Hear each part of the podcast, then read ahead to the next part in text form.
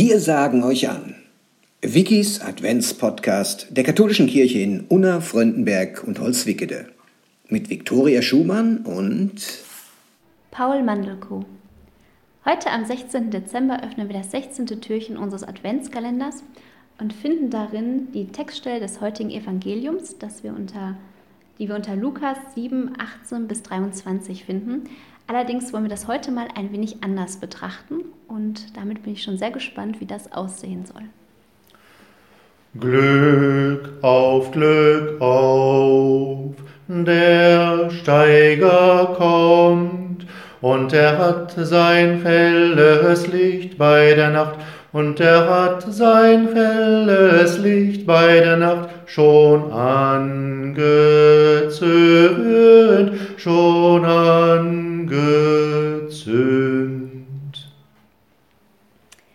Vielen Dank. Als du gerade bei unserem Gespräch vorab angedeutet hast, dass du dieses Lied singen möchtest, habe ich mich ganz besonders gefreut, weil ich zu diesem Lied eine besondere Verbindung habe. Das ist nämlich das erste Lied, das ich als Baby kennengelernt habe, weil meine Oma mir das damals in der Wiege immer vorgesungen hat.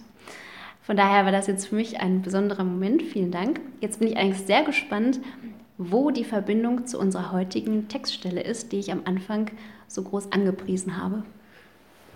Ja, danke dir, Viktoria. Du hast mir da eine gute Vorlage gegeben. Ich habe das Lied deshalb ausgesucht, weil ich finde, es hat eigentlich alles, was ein schönes Adventslied braucht.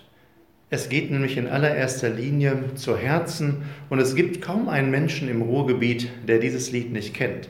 Es ist im 18. Jahrhundert entstanden, so als Hymne des deutschen Bergbaus und es ist ja heute, so kann man sicherlich sagen, auch zur Hymne des Ruhrgebietes geworden. Und du hast es gerade selber gesagt, es ist manchmal sogar das erste Lied, was den kleinen Babys vorgesungen wird.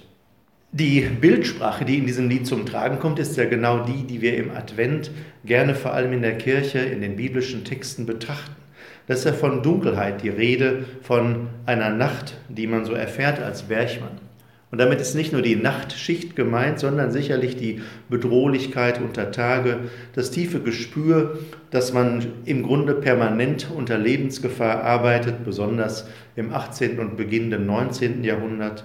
Und besondere Achtsamkeit braucht man sicherlich auch noch im Bergbau bis zur letzten Phase, wo er dann hochtechnisiert war und vor zwei Jahren ja die letzte Mal auch eingefahren wurde.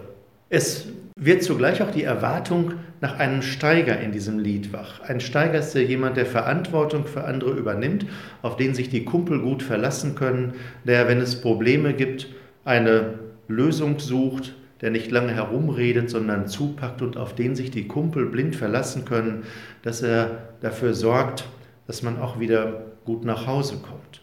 Und für den Advent übertragen können wir sicherlich sagen, wenn wir uns vorstellen, Jesus Christus wäre so dieser Steiger für unser Leben, was für Erwartungen haben wir eigentlich daran? Und in der heutigen biblischen Textstelle, die Sie vielleicht heute Abend mal als Adventstürchen sich zu Gemüte führen, da wird genau diese Frage gestellt. Bist du es, der da kommen soll, oder müssen wir auf einen anderen warten? Und diese Frage stellt kein geringerer als Johannes der Täufer, der Vorläufer für Jesus Christus. Das heißt, er war vielleicht auch von den ersten Auftreten Jesu irritiert, konnte das nicht so richtig zuordnen und lässt deshalb fragen, bist du es, der da kommen soll? Und Jesus gibt ihm eine besondere Antwort. Die können Sie vielleicht heute Abend selbst einmal nachlesen, bevor Sie sich selbst fragen, was erwarte ich eigentlich von Jesus Christus? Was sind so meine Dunkelheiten, in denen Jesus Christus Licht bringen möge? Was ist so meine Hoffnung, die ich auf ihn setze? Und vielleicht entdecken Sie dann eine kleinere oder vielleicht auch eine größere Schnittmenge. Ich wünsche Ihnen dabei viel Freude, Glück auf. Damit nochmal die herzliche Einladung an unsere Hörerinnen und Hörer, vielleicht in den kommenden Tagen mal wieder die Heilige Schrift zur Hand zu nehmen und die Textstellen ganz bewusst zu lesen.